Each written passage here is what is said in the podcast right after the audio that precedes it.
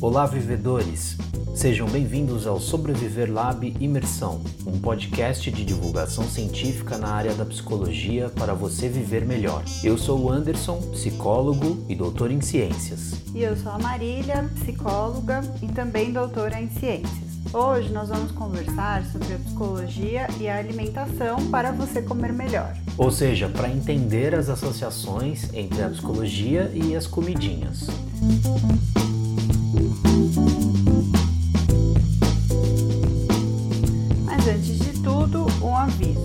Suas escolhas alimentares podem revelar muitas coisas sobre seu mundo psíquico.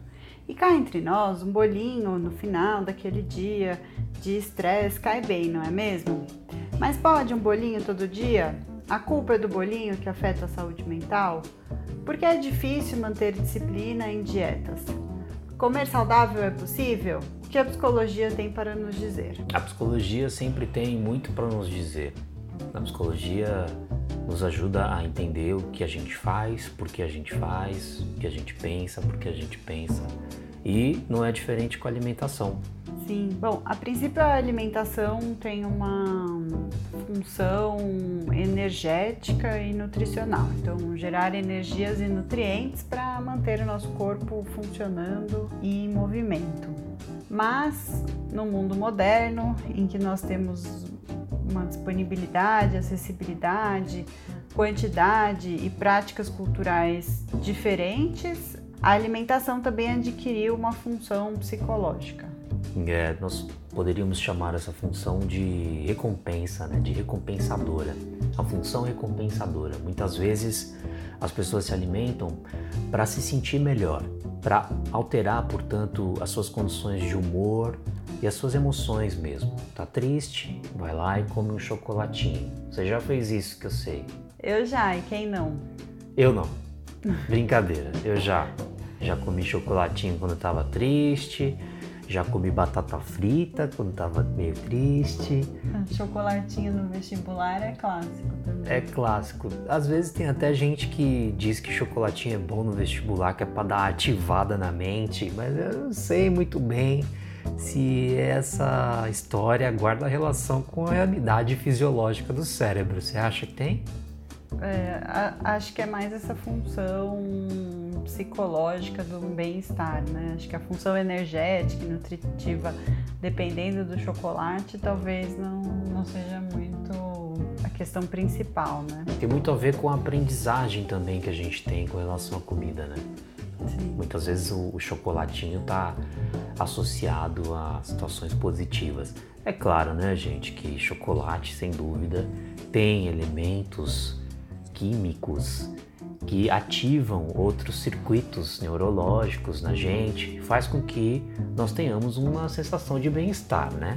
É, mas e aí, o que, que acontece quando nós comemos? Então, a alimentação está relacionada a uma, um funcionamento fisiológico cerebral complexo, que tem a ver com a ativação e desativação de circuitos neuronais relacionados à fome e à saciedade. Então, por que nós comemos a princípio? Porque estamos com fome. Isso. E como é que a gente sabe que está com fome? Vem um sinal. Exatamente. que às vezes pode ser até um mau humor. Por exemplo, então, mau humor, humor. Humor vem da onde? Sim. Do estômago, não só estômago, mas também intestino. Tem conexão direta com o cérebro no sentido de é, estados emocionais, inclusive. Sim, acho que o, o, papel dos nutrientes que são absorvidos no estômago e no intestino acabam retroalimentando esses sinais de fome e saciedade. Mas o, o fato é que o sinal vem do cérebro, né? Sim, perfeito. Uhum. As práticas culturais mais atuais, né, a modernidade em que vivemos, estão gerando confundidores na percepção de fome e saciedade. Ah, sim. É. Então, o que a princípio, desde os nossos ancestrais é, do passado, portanto, né, é, tinha muito mais a ver com sinais específicos de deficiência energética. Então, o seu corpo está é, precisando de energia. De onde ele vai tirar? Dos alimentos. Então, vou buscar um alimento bem nutritivo e que vai me fornecer bastante energia.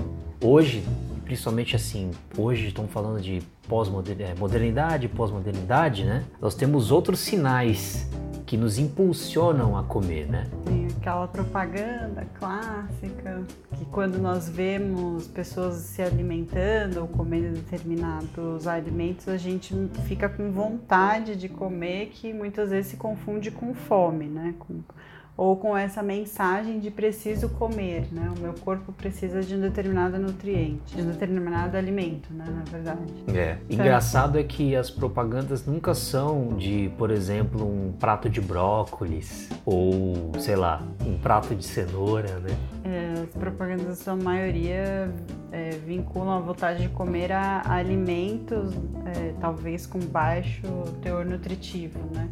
Que pela revolução da nanotecnologia, em que hoje temos uma disponibilidade de alimentos ultraprocessados talvez muito maior do que os alimentos frescos, né? Que seriam os mais saudáveis. Não vamos pejorativizar os publicitários.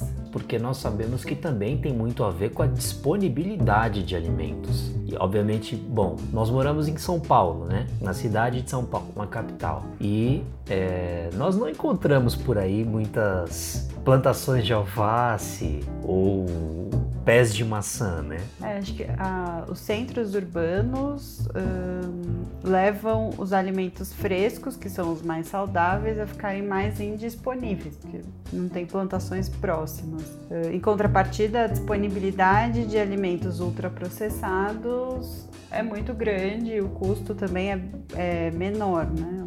E está em todos os lugares, né? Estão no posto no, de gasolina. No posto de gasolina, no mercado, no mercadinho, na padaria. Na banca de jornal, no, no metrô. Shopping, no, no metrô. metrô. Ah, é, no metrô. Aqui em São Paulo tem muita comida disponível dentro do metrô, mas não necessariamente comida fresca, né? Quando a gente diz comida fresca, na verdade eu estou me referindo às comidas é, minimamente processadas ou não processadas, né? Essa é uma discussão interessantíssima da área de nutrição e mas é claro que quando eu estou falando de maçã, eu estou falando da maçã in natura, não estou falando da compota de maçã, né? Não estou falando da maçã na geleia. Eu estou falando. O sabor da maçã, né? Que acho que é muito comum, as, as bebidas saborizadas de maçã.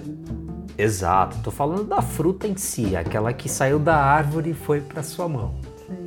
Outro aspecto, acho que o tamanho das porções é, isso é uma prática cultural que mudou, né? Acho que influências ambientais, padrões de alimentação aumentaram muito o tamanho da porção. É. Então é balde de asinha de frango frito. é. é um litro de refrigerante quando você compra um, um, um lanche. Se bem que a gente sabe que é mais comum nos Estados Unidos, né? Os, os lanches que vêm acompanhados de litro de refrigerante. Eu não sei se aqui no aqui em São Paulo você tem visto assim em lanchonetes que não parece fisiologicamente esperado que o seu corpo receba um lanche, um litro de refrigerante e mais algumas gramas de batata frita e com sal. As porções ficaram muito grandes e desproporcionais porque o corpo precisa. E acho que são um pouco dessas influências ambientais que vão impactando nos padrões de alimentação é, e com isso a gente vai construindo diferentes aprendizagens e memórias afetivas em relação à percepção, né, ou confundimento da percepção de fome e saciedade, porque aí se tem disponível à venda né, em uma refeição um, um, litro de refrigerante, eu entendo que isso é o normal, que todo mundo consome um litro de refrigerante durante uma refeição, quando parece bastante quantidade, né? É. E é esse arranjo social, vamos chamar assim, essa, essa estrutura social, acaba funcionando como um gatilho de fome, não necessariamente fisiológico, não necessariamente por deficiência energética corporal ou por deficiência nutricional. Funciona muito mais como um gatilho mesmo, como uma dica para você comer ou, ou para você beber. Claro. Que eu acho que é muito comum nós observarmos esse relato de eu tenho sede de refrigerante, é, quando exatamente. é algo completamente aprendido. A rigor nós temos sede de água, né? Foi a água que vem perdurando ao longo das espécies. Então Acho que a sede do refrigerante já é um gatilho de fome aprendido. E, e, e, ao mesmo tempo que esse arranjo social afeta a nossa vontade de começar a comer, ele também afeta a nossa capacidade de parar de comer. Então, se alguém compra uma porção de um quilo de comida, ela, a pessoa tem uma tendência a comer tudo, a terminar aquele quilo de comida mesmo que ela comece a se sentir. Tem uma expressão que eu já ouvi de uma pessoa muito querida que é espanto rato. Já ouviu essa expressão? Já. ah, pessoa que não consegue parar de comer, né? Come até passar mal, né? Não tem essa dificuldade de perceber quando é, já está satisfeito, né? Quando já consumiu a quantidade que o corpo precisa milhares de associações possíveis com ganho de peso. Exato. Até porque leva um tempinho entre o alimento chegar lá no seu estômago, no seu intestino e a mensagem chegar para o seu cérebro de que você está saciado. Tem um tempinho aí que é curto, nós também não vamos nos aprofundar disso, nisso, porque não é a nosso, nossa área específica, né? Mas o fato é que se você come muito rápido também, você acaba ingerindo uma quantidade muito maior, sem dar tempo para o seu corpo perceber que ele já está com as quantidades suficientes de alimentação. E aí tem muito a ver com a disponibilidade ali na sua frente. Por isso que rodízios, no geral, não rodízio são uma. De comida, né? É. Rodízio comida de comida. vontade, né? Não é uma boa ideia. No geral, qual a chance de você se alimentar corretamente na porção adequada, indo num lugar que é come quanto você aguentar. É, acho que é isso. Acho que é um bom exemplo de como a gente pode se colocar em situações em que iremos confundir tanto a percepção da fome quanto da saciedade. Então acho que é mais esse controle de, das escolhas, né? Que escolhas eu vou fazer para tentar me controlar melhor. Né? Exatamente. Eu me lembro de quando adolescente combinar com os amigos de ir no rodízio de pizza para ver quem era o campeão de comer pedaço de pizza. Hum. Ok, coisa de adolescente, né? Não, tem gente que fica adulto e continua fazendo isso. Os rodízios são hoje um eu vou, é, hoje eu vou no rodízio. Por que, que você vai no rodízio? Porque eu vou comer até sair carregado de lá. E essa é uma época, final de ano, é uma época que isso acontece bastante, né? As práticas culturais de comemoração vinculando com o espanto rá. Porque tá muito. Demais, né? É muito comum as pessoas associarem mesa farta com felicidade, mesa cheia de comida com capacidade, é, inclusive econômica, né, de ter aquela disponibilidade de alimentos e se alimentar deles. Mas do ponto de vista psicológico, pode não ser uma boa ideia também.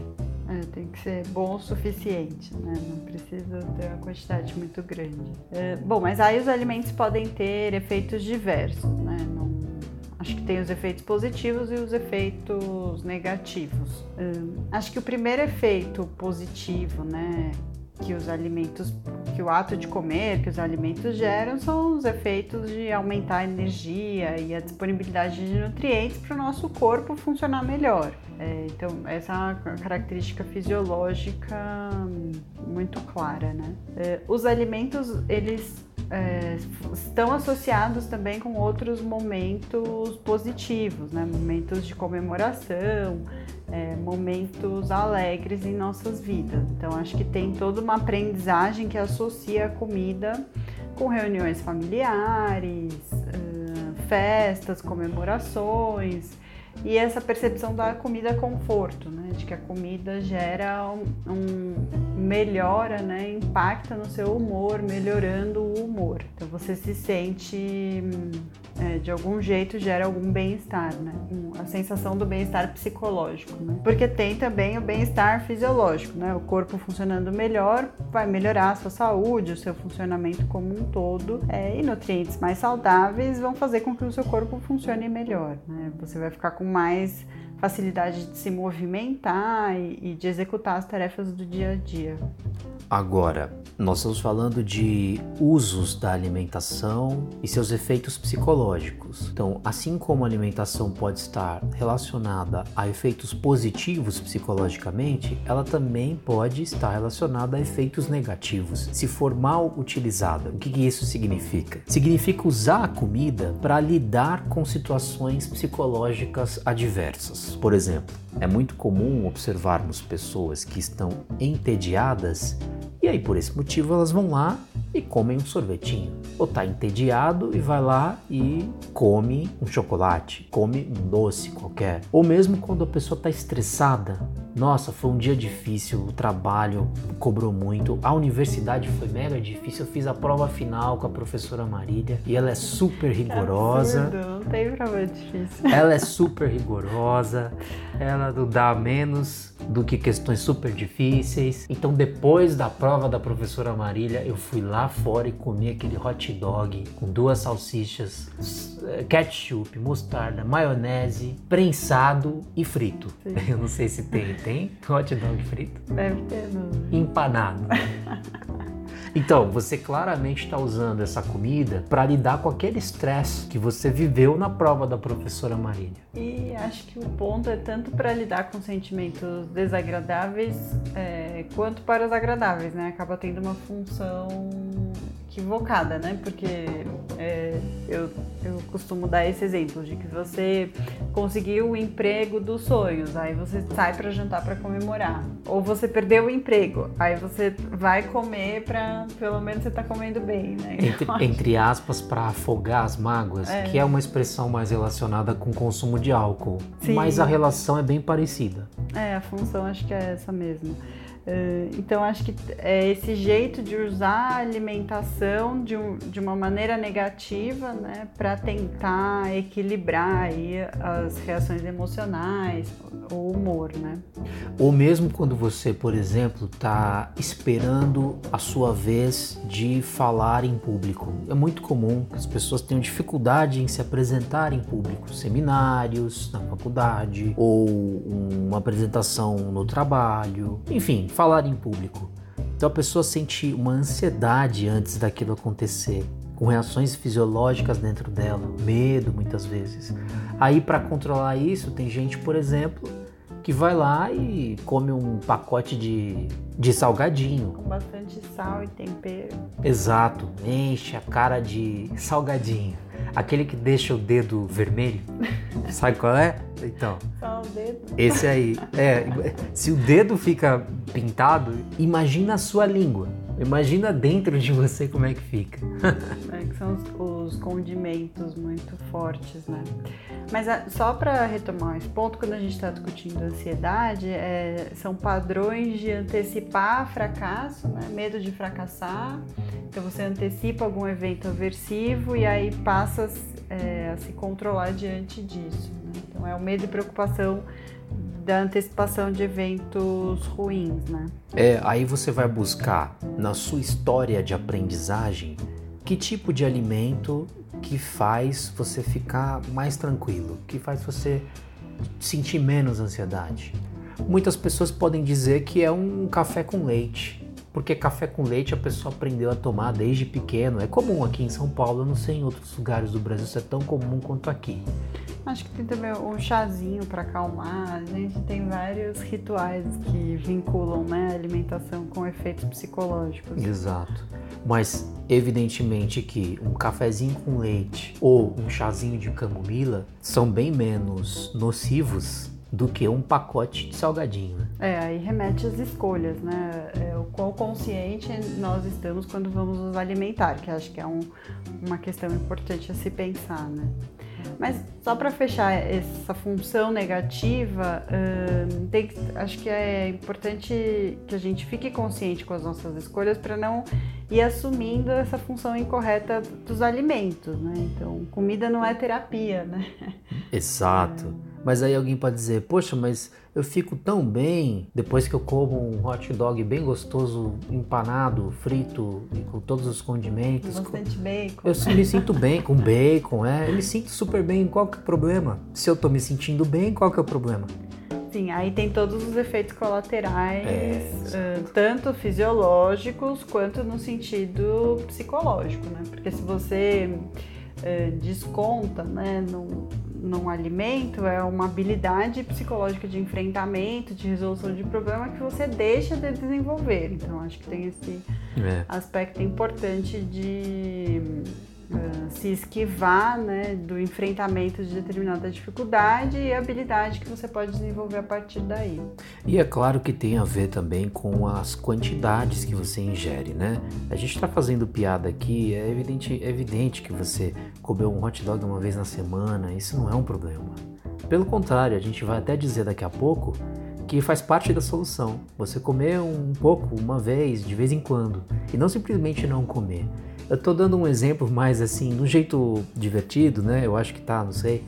Mas, é, por exemplo, desse aluno que está no momento final, fim de ano. Então tem muito aluno agora em momentos de provas finais. Momentos decisivos. Momentos decisivos. Então, muita gente ansiosa, muita gente estressada. E aí, se você, a cada prova, vai lá e mete a cara na comida gordurosa com bastante sal, isso não vai fazer bem para você. Mas se você segurar essa ansiedade, segurar esse estresse e deixar para comer só no fim de semana um lanche e tal, aí isso não será um problema, pelo contrário. É, mas você sabe que na minha experiência é super comum, é, principalmente no período noturno, antes de entrar na sala para fazer a prova, os alunos param na, no trailer que vende hambúrguer com bastante bacon. Tanto que a gente brinca que sai defumar. Dia de prova é dia de defumação de bacon na sala, né? Porque eles, isso é bem frequente, assim, a gente vê que é frequente. Exato. Então, estamos falando aqui de usos negativos, usos incorretos da alimentação para a produção de efeitos psicológicos, né? Sim. Bom, não poderíamos deixar de dizer sobre os transtornos alimentares, né, que, do qual esses efeitos negativos podem ser fatores de risco para o desenvolvimento de transtornos alimentares. É, acho que tem três tipos mais clássicos. É, é, vamos começar pela anorexia?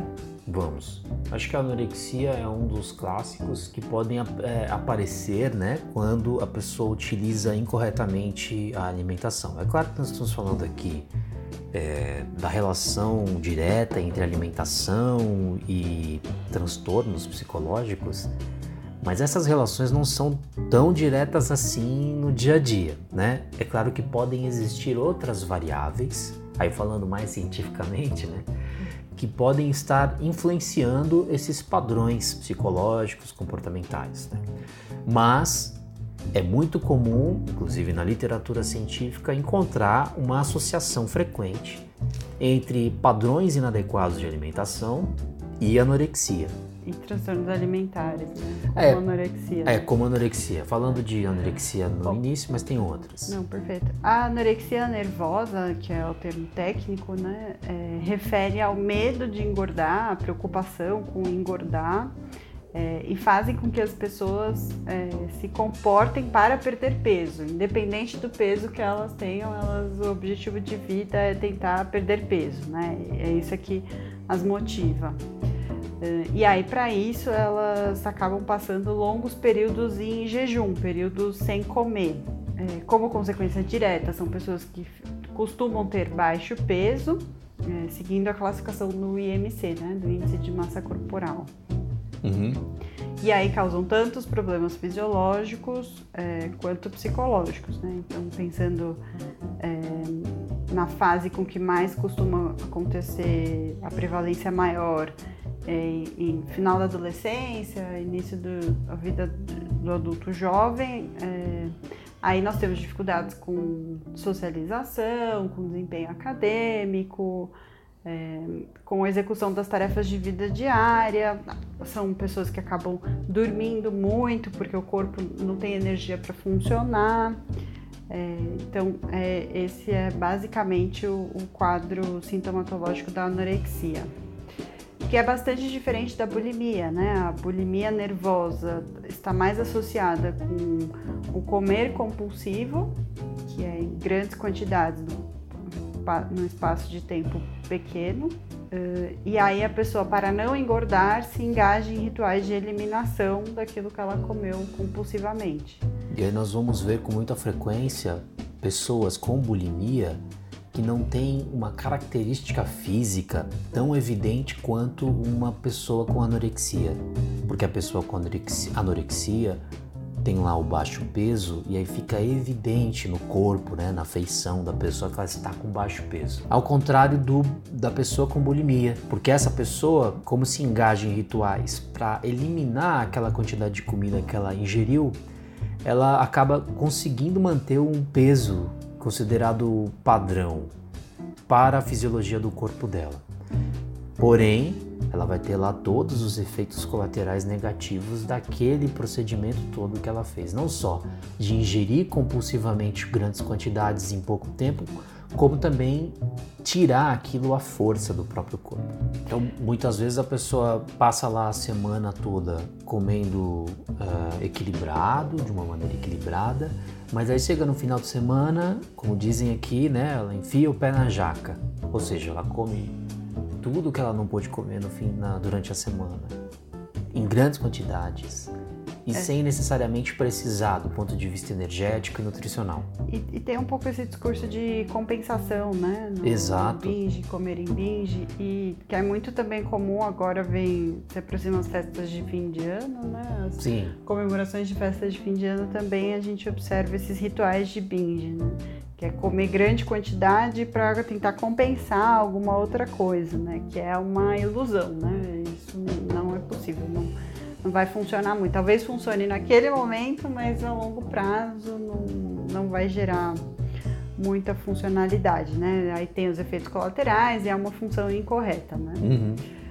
Hum, bom, comer em grandes quantidades também pode causar o risco à obesidade, que, é, que ocorre quando as pessoas é, ingerem mais alimentos do que o corpo precisa, né? Mais nutrientes, do que, mais calorias, energia do que o corpo precisa.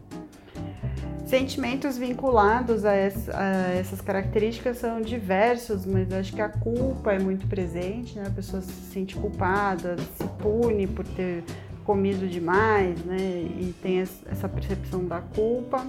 É, muitas pessoas ficam com vergonha de se alimentar em, em público, que acaba trazendo prejuízos na socialização, porque é, tem muitos eventos sociais que nós comemos em público, né? O comer muitas vezes é social, né? Na nossa cultura. Uh, sentimentos de arrependimento, acho que também estão vinculados, uh, também estão presentes sentimentos de arrependimento, além da imagem corporal, que é a própria percepção do corpo, uh, que é bastante complexo. No geral, a, a autoimagem tem alguma pequena distorção, né? De acordo com a nossa percepção do nosso corpo. E aqui acho que a consciência corporal ajuda bastante, né? A consciência sobre as proporções do seu corpo, né? Construir esse movimento de consciência corporal, bastante é, associada às atividades físicas, podem ajudar. E antes de falar sobre como você pode criar estratégias psicológicas para se alimentar melhor e, consequentemente, viver melhor, vale lembrar também os efeitos fisiológicos mesmo no corpo da má alimentação. Então você tem lá desde pressão alta, que é altamente prevalente na nossa sociedade, né? Pressão alta decorrente da má alimentação, é, passando por diabetes, não necessariamente as congênitas, né? Então, diabetes desenvolvidas por padrão de alimentação e o colesterol, que é, todas elas são muito frequentes e muito nocivas se não controladas, né? Na vida das pessoas. Mas aí, depois de falar então de todos esses efeitos negativos da má alimentação na psicologia humana, né? Nós vamos trazer aqui para vocês soluções, né? Afinal de contas, nós estamos aqui para viver melhor. Ufa, né? Então, vivedores, pensa só, como é que você pode começar a construir um padrão de alimentação adequado, saudável, nutritivo, energético e que vai te deixar melhor, com mais movimento?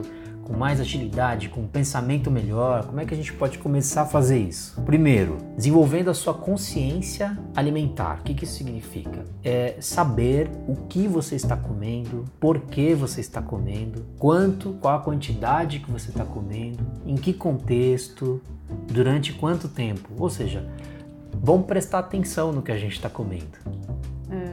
É, tem esse, um recurso que é muito utilizado nas intervenções, que é o diário alimentar. Né?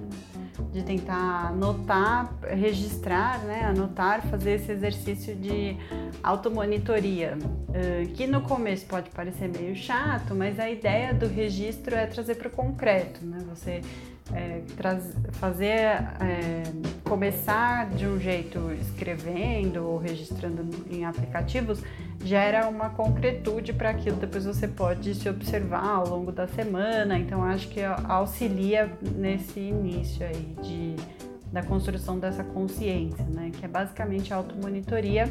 E acho que também é importante incluir uh, que sentimentos estão associados a essas refeições, né? A essas alimentações, também no diário alimentar, né? Porque muitas vezes você perceberá que tem alguns tipos de alimentações, tem alguns tipos de comidas que não te causam tão bem assim, não te deixam tão legal.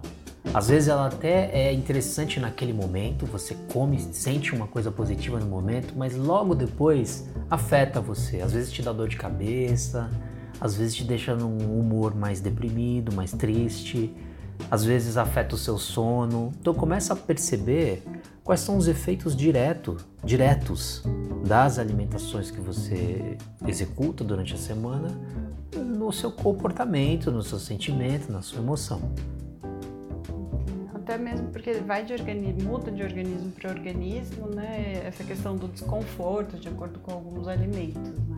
Agora, aqui a gente não está falando exatamente de contar calorias, não é isso. Tem pessoas que fazem, é uma estratégia que muitas vezes é indicada, mas não é esse o caso aqui. Nós estamos falando de anotar tipos de comidas e contextos e situações e sensações que produziram em você, para você ter uma organização básica de cardápio mesmo. Para daí, num segundo momento, pensar em quais são os valores nutritivos daquilo que você está comendo. Sim. E isso é legal porque, eventualmente, você pode é, ter que consultar um profissional específico dessa área, não só o psicólogo para pensar na sua organização de vida, mas também o nutricionista que vai trazer os conhecimentos específicos sobre o valor nutricional dos alimentos. E aí, se você tiver uma anotação organizada, semanal, diária, daquilo que você come, vai ajudar os profissionais a te ajudarem. Sim, com certeza. Bom, mas aí é, dentro da psicologia, né, é, da psicologia da alimentação, acho que tem alguns pontos, algumas dicas práticas sobre comer bem.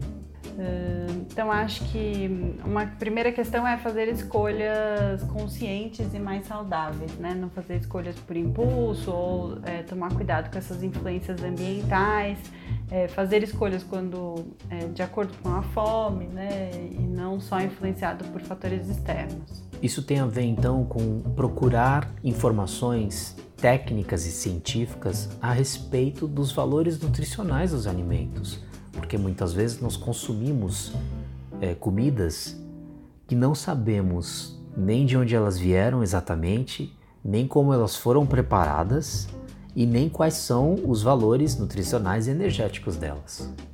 E muito com os alimentos industrializados, é, isso é muito frequente, né? Às vezes a gente vai ler os rótulos e, nossa, tem açúcar em tudo. Exato. Ou tem gordura. Ou tem gordura em tudo. Ou é. tem sal, muito sal. Então, acho que é construir essa, esse movimento, né, esse exercício de ficar atento aos sinais para fazer escolhas melhores. Né? Agora, tem uma outra coisa também bem importante, que é não pular refeições. Muitas vezes a pessoa, porque comeu demais numa refeição, deixa de comer na outra. Deixa de comer mesmo, não come nada na outra. Isso é muito ruim, constrói um padrão alimentar na sua cabeça que é desregulado, que é desequilibrado. O segredo é sempre o equilíbrio, né? Então, é, procure fazer as alimentações, né? Procure se alimentar ao longo do dia com as quantidades necessárias para viver melhor. É, e aí acho que entra um pouco essa questão de fazer um planejamento das refeições, né? Então, ter, é, pensar mais ou menos como, quantas refeições você gosta de fazer por dia, quantas são necessárias, importantes, e aí planejar no sentido de compra, execução, vai cozinhar, não vai cozinhar, como é que vai funcionar o dia a dia. Acho que ajuda a se engajar em escolhas e hábitos mais saudáveis. E aí, pensando nesse planejamento de alimentação diário, tenha sempre em mente que você não pode se alimentar tanto quanto você se alimentou durante o dia à noite. Então, no período noturno é esperado que você coma menos do que você comeu no vespertino e menos ainda do que você comeu no matutino. Tem aquela ideia de que você come muito bem, não necessariamente em quantidade, mas muito bem no café da manhã come um pouco menos no almoço e bem menos no jantar. Pensando assim em três momentos clássicos da refeição da maioria das pessoas. Acho que refeições noturnas trazem impactos para o sono, que é extremamente importante para a regulação do humor, as emoções, aprendizagem. É, e tem os aspectos associados com o metabolismo, né? Que à noite, porque vamos dormir, o metabolismo reduz, então não queima, e aí se você consumir uma quantidade grande de alimentos, talvez o corpo não vá metabolizar, né? Não vai processar. Sabe outra coisa que vai te ajudar a se alimentar melhor? Beber água. É, a água ajuda na homeostase do corpo. A água equilibra os seus funcionamentos corporais. Consequentemente, vai te ajudar também a equilibrar as suas sensações a respeito da sua alimentação. O corpo que não, não tem água suficiente pode confundir um pouco os sinais e pode achar que está precisando comer mais do que deveria. Então, beba água. A água é bem importante para o funcionamento corporal. Aí no começo, é, provavelmente vai ser mais difícil, né? Controlar os desejos, a compulsão, essa, a comida conforto, a, a descontando emoções das comidas. Uma técnica clássica na psicologia é tentar se distrair, fazendo outras coisas, se engajando com outros comportamentos que é, façam com que você se distraia daquele pensamento fixo do doce da padaria da rua tal. Né? Se distrair nesse momento é importante para tentar criar algum comportamento alternativo concorrente a esse desejo. O exemplo clássico é exercício físico. Mas acho que pode ser um vídeo no YouTube, alguma coisa que vai fazer com que você pense em outras coisas. Né? É, só procura evitar assistir vídeos de comida. Né? é, vídeo de comida, inclusive, que é da fome. Exato, porque será, né? pois é. Então não pode seguir o restaurante no Instagram. pode, desde que você esteja saciado. Não, Se você estiver com fome, é melhor não abrir o perfil daquele restaurante no Instagram. Pode ser um pouco ruim. E fique atento ao comer, isso é muito importante nos dias de hoje. Cada vez mais nós temos vários distratores que nos impedem de perceber o que a gente está comendo, quando e como. Então, na minha época, nos anos 90, quando eu era criança, o grande vilão da alimentação era a televisão. Para as crianças, né, daquela época. Então, as mães eram sempre orientadas a desligar a televisão porque com a televisão ligada, a criança comia muito mais do que ela deveria e muitas vezes comia coisas que ela não deveria, justamente porque a atenção está dividida e a pessoa não está prestando atenção naquilo que ela está comendo. Imagine hoje, século 21, 2020, que tem a televisão, o celular, celular, smartphone, enfim, tablet, computador, enfim, tem tela em todo lugar, né? É. e, portanto, aumentou a disponibilidade de telas. Consequentemente, o que vocês acham que acontece quando as pessoas vão se alimentar hoje em dia? Tem muita criança e adolescente que, inclusive, não consegue se alimentar se não tiver uma tela ligada, geralmente o smartphone. Por isso aqui vai uma dica fundamental, não só para crianças e adolescentes, mas para os adultos também. Desligue as telas e se concentre naquilo que você está comendo. Você vai ver que a experiência é completamente diferente. Mas não é só tela não. Tem gente que come enquanto trabalha. É o famoso almoço do trabalho. Exato. Tá na mesa de trabalho comendo e falando do trabalho. Ou marca reunião no almoço. E aí faz reunião almoçando. Então, de novo, não está se concentrando naquilo que come, está se concentrando em outras coisas, a comida está secundária e a comida é muito importante para ser secundária. E principalmente vai para não confundir os sinais de fome e saciedade. Né? Acho que então, é importante manter o foco. Exato. Uh, aí acho que ajuda também pensar nos ambientes. Então, ter ambientes específicos para se alimentar pode criar esse clima de atenção total na alimentação para não exagerar, né? Isso. E com isso nós não estamos dizendo que você precisa ter uma super sala de jantar dedicada para essa função, com mesas, mobiliários, né? e, utensílios de cozinha específicos para isso, não é o ponto. Mas como a gente sabe, nem sempre a vida é ideal, é, a ideia é você se concentrar naquela comida, mesmo que você esteja, por exemplo, numa praça de alimentação de um shopping. Sim, é. é a ideia de você treinar a sua mente, né? Treinar suas, o seu cérebro para que você se concentre naquela comida que você está comendo, para você sentir os sabores todos, as nuances da comida e tentando se desligar das outras coisas que estão ao redor É, bom, aí acho que tem essa questão de que facilita o controle também das porções. É, e sobre o que comer, acho que tem um outro ponto, além da porção, direcionado para varia, variedade né, dos alimentos. Quanto mais variedade, melhor. E tem o, o dilema da privação, né, que para a psicologia, né, se privar de determinados alimentos pode fazer com que a pessoa coma de maneira compulsiva, né? exagerada. Sim. É claro que se você tiver restrições alimentares, então muitas vezes a pessoa não pode consumir derivados do leite, então ela vai ter que se privar daquilo. É, a privação, eu acho que tem esse impacto de alterar a percepção sobre o alimento, né? Quando você fica muito tempo sem comer determinada coisa e volta a comer isso, você fica com a percepção alterada sobre o efeito daquele alimento. Entre um chocolate suíço e um chocolate ultraprocessado, qual você gosta mais? Com certeza o suíço. Então, se você ficar privado de chocolate, que é uma coisa que, que te faz bem, que você gosta, você depois de um tempo passa a comer um chocolate ultraprocessado e a percepção é de que é um chocolate suíço. A psicologia nos ajuda a compreender que muitas vezes alguns hábitos precisam ser desenvolvidos com o auxílio de outras pessoas. Nós somos seres sociais e por esse motivo, muitas vezes ajuda muito quando você tem alguém que te, que te acompanha no processo de alimentação, que te ajuda a pensar no cardápio, que te ajuda a estabelecer é, uma rotina de alimentação adequada, equilibrada e que te ajude, em última análise, a assumir um estilo de vida que vai propiciar a você mais chances de se alimentar melhor e com qualidade. Porque se alimentar bem tem a ver com o estilo de vida que você leva.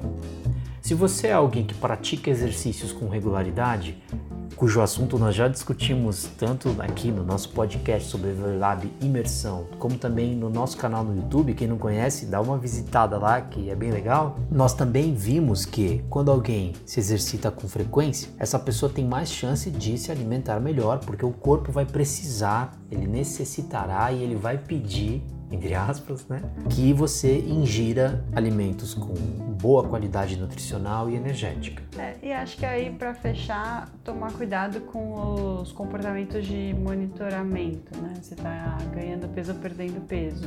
Então, usar a balança com moderação, no sentido de talvez máximo uma vez por semana, né? O ideal é isso longitudinalmente, não pontualmente, porque aí você pode se cobrar demais, né? Ficar o tempo inteiro é, se pesando pode virar uma monitoria muito rígida que talvez não vá vincular com é, comportamentos assertivos, né?